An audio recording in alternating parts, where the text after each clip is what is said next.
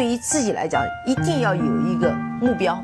一个企业，它真的要对什么人负责任？嗯，要对社会负责任，嗯，对员工负责任，对股民负责任。这个三个责任，一个国家的发展，实体经济是永远是是顶梁柱。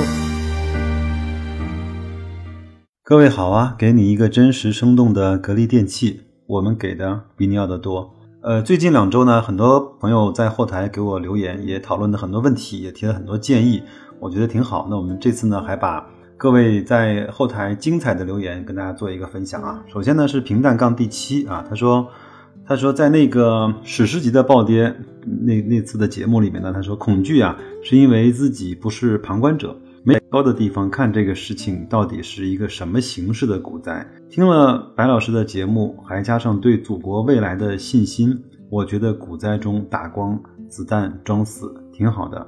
这个里面呢，我有几个想法。第一个是，在中国，如果你要做一个投资者，或者说你在全世界的各个地方，你只要做一个投资者，那都应该对你所处的这个国家、这个社会，呃，应该是抱有信心的。包括我们熟悉的很多投资大师，比如像彼得林奇啊。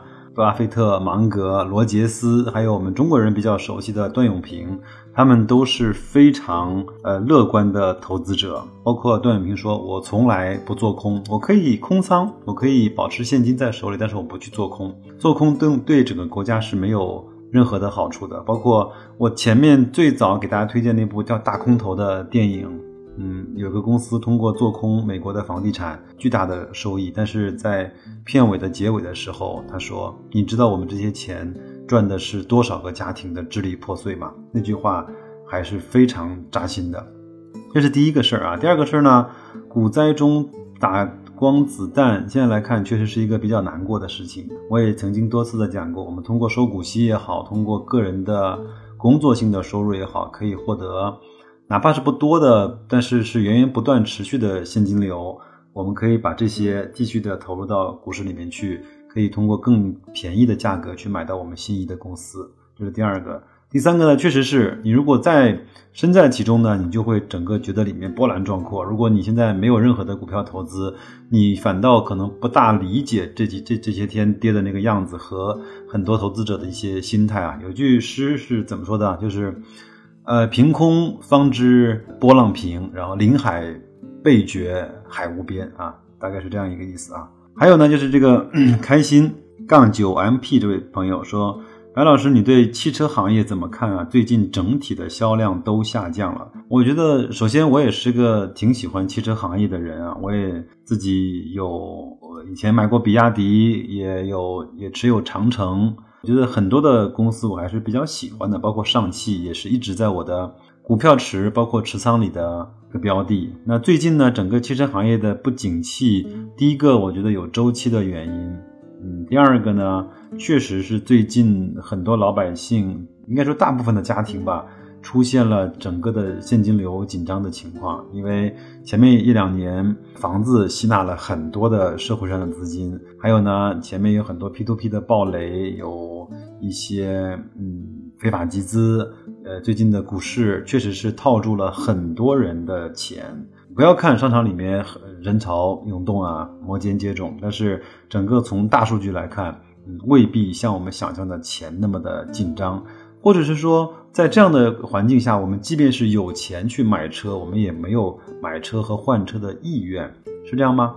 我们每个人其实都是平常人，在一五年、零七年股市股市走牛的时候，我们有可能股票都没有卖掉，但是今天的市值增加了五万块、八万块，我们就会去请家人去吃顿好吃的，就会给自己买一个相对平时不大舍得买的东西作为一个犒劳，这就是账面的。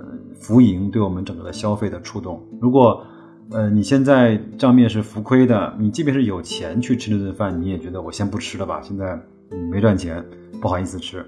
嗯，买车更是这样子的啊。还有呢，几位朋友也对整个的汽车行业做了一下他们的观点，包括陈林说啊，他说有一点呢，概率是比较大的，就是未来的汽车厂商可能不会像现在这么多。我觉得是一定不会像现在这么多。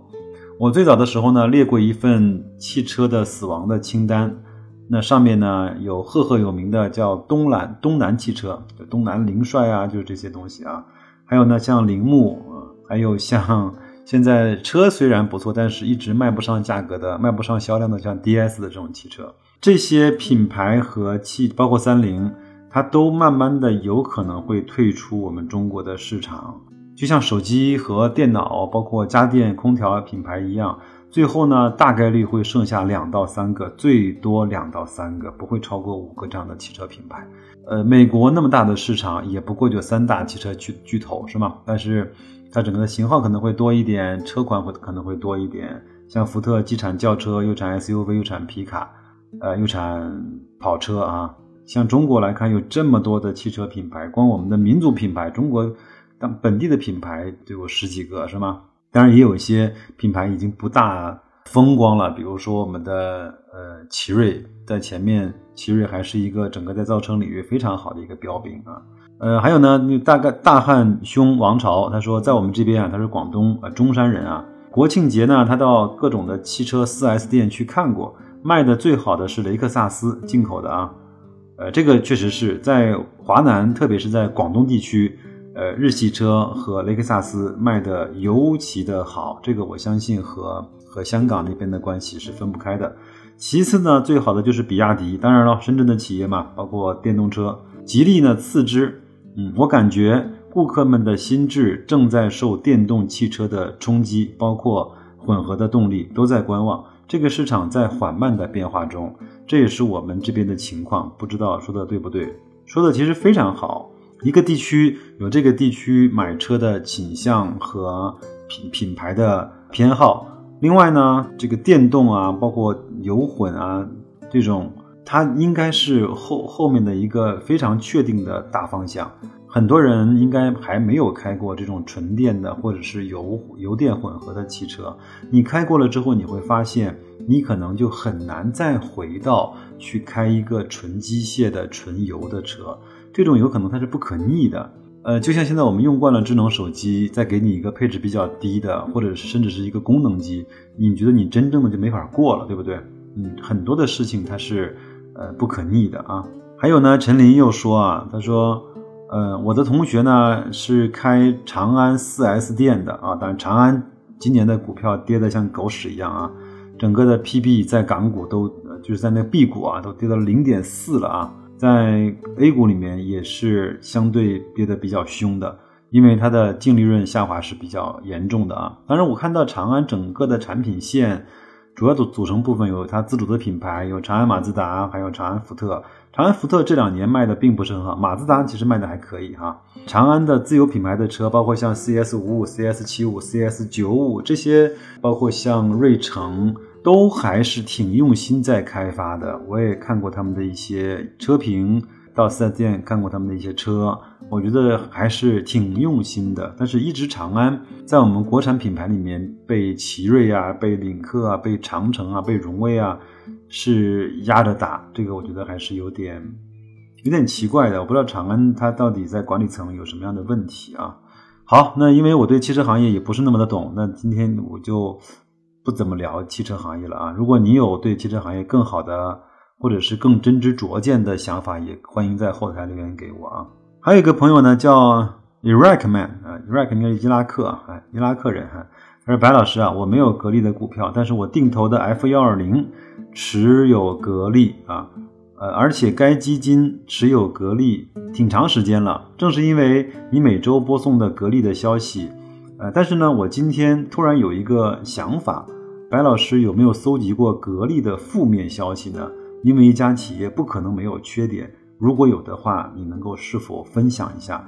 这个提议非常好，我觉得我一定要专门做一期节目，讲讲我心中的对格力的有一些不满，或者是我认为格力的一些短板。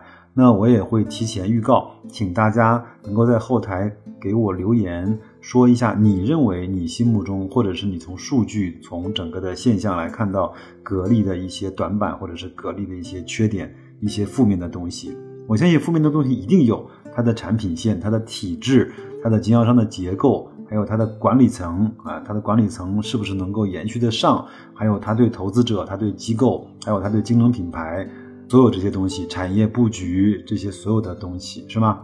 有很多人说格力有很多的现金，它为什么不分红？那也有人说不分红的企业就是在耍流氓。有的人说它嗯，空调占了它百分之八十五以上的市场份额，就是那个销售比例，那它太过单一。如果空调这个品类受到了冲击，那它整个的企业就会非常的讨厌。当然也有另外的说法，这个我们不管。呃，那我也希望你能够把你心目中对格力的这种一些不满也好，一些认为它是负面消息或者是缺点短板的事情，也在后台留言告诉我好吗？那我们再来看啊，晴天这位朋友他说。每天睡觉之前啊，都要看看白老师有没有更新节目啊。感谢白老师给了我很多帮助啊，这个你客气了，谈不上帮助啊。呃，另外呢，我也想跟大家讲，就是我一般的节目的发布会在早上的六点零六分，即便是我在头一天晚上录好了，我也会基本上会在第二天早上的六点零六分会定时的发出。那所以，呃，可以早点睡觉。我晚上一般很少会发节目，因为我知道很多人早上起来。无论你是在洗手间、在公车上、在开车的上班的路上，这个时间是大家相对比较安静，能够听一听呃我聊天的时间，所以我一般都会在早上的六点零六分发节目啊。谢谢这位朋友今天啊，还有啊，就是孔雀零三幺幺，他说我已经把雪球的 APP 隐藏起来了，过几年再说吧。我全仓并重仓格力电器和招商银行。我相信能够讲出全仓并重仓的，一定是听过我上一期节目，对吧？呃，那我对你的标的来说是非常觉得没问题的。那我觉得格力电器和招商银行，它两个是一个不是很相关的行业。第二个呢，它又是一个非常好的组合，有沪市的标的，还有深市的标的，可以去配置去打一些新股。另外呢，这个。就是在我们现在中国来看，最大的两个行业，一个是银行业，一个是我们的家电行业的领军人物和领头羊。那他们的业绩应该是非常不错的。如果他们都不行了，那这个行业基本上就完蛋了，对吧？那我觉得这位朋友做的不错。如果你能够坚持得住，我我预示着你应该有一个非常不错的收益啊。还有呢，这个叫呃 Fire Phoenix 啊，火凤凰啊，他说白老师你好，我重仓。康美药业现在市场上放出了那么多的质疑，真不知道这一次，嗯，这个白马，呃，还是不是白的？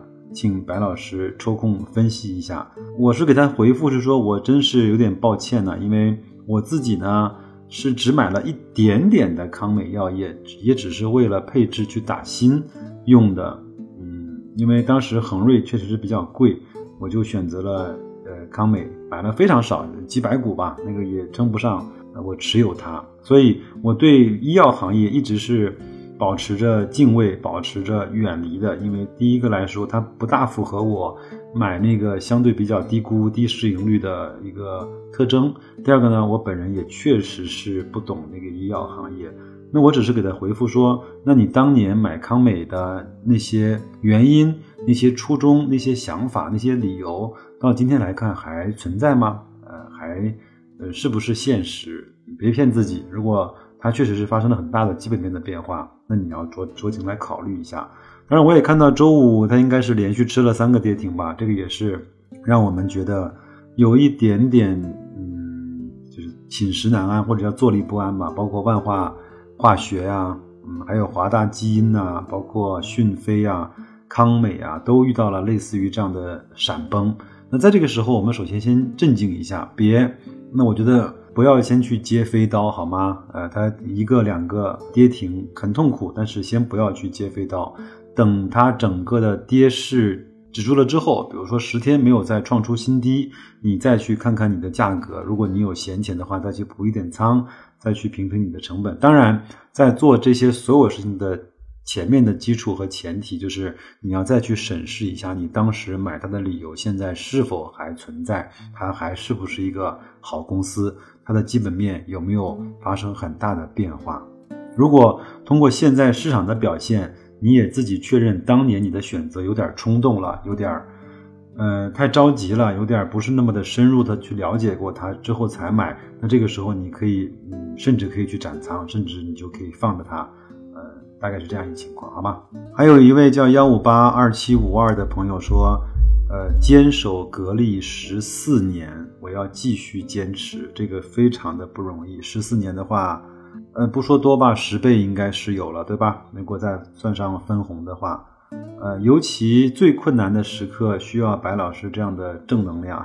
我也不是傻白甜呢，我觉得也不光是正能量，我觉得还是从一些数据，从客观的角度去分析了我们手里面所持有的这只标的，它嗯问题不大，或者或者说它甚至是被错杀了，才我们才能够这么安心的去持有它。我们也不是傻乐呵，对吧？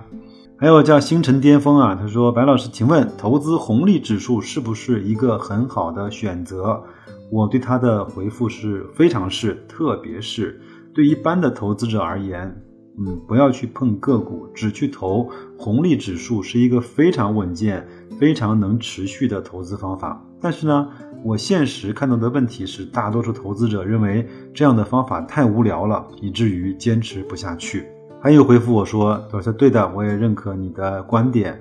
我现在的持仓呢，就是平安加格力加上红利指数啊，投资低估值和高分红的优质的公司。”那如果这样的话，可能你在配置打新的时候就只能打深市了，对吧？哦啊，平安应该也是沪市的标的啊，这个我记错了啊。呃，因为平安是深圳的公司，我也是一直认为它是深圳的代码啊。好，再来看看金宇老师啊，呃，他说白老师你好，我想问问你，如果在一个合理的价位买了自己看中的股票，比如像格力电器，只要基本面没有变化，就一直持有。和在认为股票已经高估的时候卖出，认为低估的时候再买入，哪一种操作方法更合适呢？这个我觉得表达可能是有问题啊，就是，嗯，如果你在合理的价位买了一只自己看中的股票，那当然要去一直持有它嘛，这个我觉得不矛盾啊，只要它的基本面没有变化。另外呢，你又说认为股票已经高估的时候可以先卖出。再到它低估的时候再买入，这个也没问题啊。我觉得两种两种做法，它不是两种完全不同的做法，它是一种做法嘛。分三步，第一步是等它低估的时候先买入啊。逐渐的买入，越低估越买入，越跌越买入，这是第一第一步。第二步呢，就是坚定的持有，哪怕是一年两年，它只要不高估，你就坚定的持有。持有它干嘛呢？第一个是收股息，第二个呢，像这样的公司，它的利润和增长和销量，它会不断的上升。其实我们股票就是要伴随这些好的企业去享受它上升的那个过程。就是第二步，就是一直的持有。第三步呢？如果它真的是到高估了，我在节目里面也公开表达过，我说如果哪天格力电器到了三十倍的市盈率，那我未必有耐心或者是有决心、有毅力一直还持有它，那我可能会先把格力电器先卖出，那就是三步嘛。第一步是低估的时候越跌越买，第二步的时候只要不高估就一直持有，第三步的时候如果你觉得高估了，你可以先把它卖出，就是这样。那我觉得应该你提的是这样的一个方法是吗？那我觉得两种方法方法它并没有矛盾啊。最后呢是酸汤小丸子的一段留言啊，应该也不算是问题吧。他说，呃，一些非常细小的问题可能会造成消费者对这个品牌的深恶痛绝。本身我们的制造业就是要通过研发创新和制造能力帮助消费者。解决生活中的一些问题和不方便，到头来呢，却给消费者带来不愉快的体验，这对品牌是最沉重的打击。获得消费者的认可和口碑呢，并不容易，失去它可能就在一念之间。这可能是我们中国制造很难做大做强一个最关键的因素。所以呢，我看格力看的更多不是所谓的空调的天花板。分红能不能达到投资者的期望？多元化的陷阱，更多的是能不能继续坚持研发创新的理念、优秀的管理、吃亏的精神和精益求精的工匠精神。只要这些能够发扬好，其实任何企业都是没有天花板的。这个讲的其实非常对呀，我们。中国其实在这两年才开始讲所谓的叫工匠精神，是吧？美国呢，就是这个日本呢，一直是在讲工匠精神，包括德国，呃，包括欧洲的一些国家，一直是在讲工匠精神。他就希望把自己做的产品做到尽善尽美，呃，把自己的服务做到呃淋漓尽致，把自己的这种品牌呃呵护有加。确实，这个呢需要我们在野蛮生长跟蒙眼狂奔了很多年的中国的制造业应该所去呃学习和考虑的这些。我们如果把它做精细的话，其实我们的潜力还非常大。那些外国的品牌以前呢是通过品牌的优势和技术的优势，包括和品质的优势，占领了很多人的心智模式。但是在现在来看，在生产制造方面，我们并没有很大的缺失和那些外国的品牌。呃，所以我非常认可这位酸汤小丸子的说法。如果像格力这样的精益求精。像格力这样对产品、对服务的体系、对整个的东西精益求精的话，它确实是天花板，是比较难达到的。但是我也在网上看到了很多朋友对格力的售后体系的一些褒贬不一啊。呃，因为我自己没有碰到过，那我如果碰到过的话，我会专门的去用心的去体验一下它的售后服务。如果你在格力电器的所有产品上碰到的那些，呃，售后的不愉快或者售后的很愉快，也希望你在后台留言给我，我们也跟大家讲一讲你的经历，好吗？那这个呢，就是今天的这一期的，就是朋友的互动和留言。每一期做这个的时候，我每当我看到一周七八天的留言能够在一块儿展现的时候，我觉得都非常的感动，也非常的开心啊！我觉得这这些朋友给我的不但是鼓鼓励，而且还还拓宽了整个我的视野。我觉得这些沟通和交流，呃，对我来说是非常宝贵和珍贵的。那就这样吧，祝各位投资愉快，再见。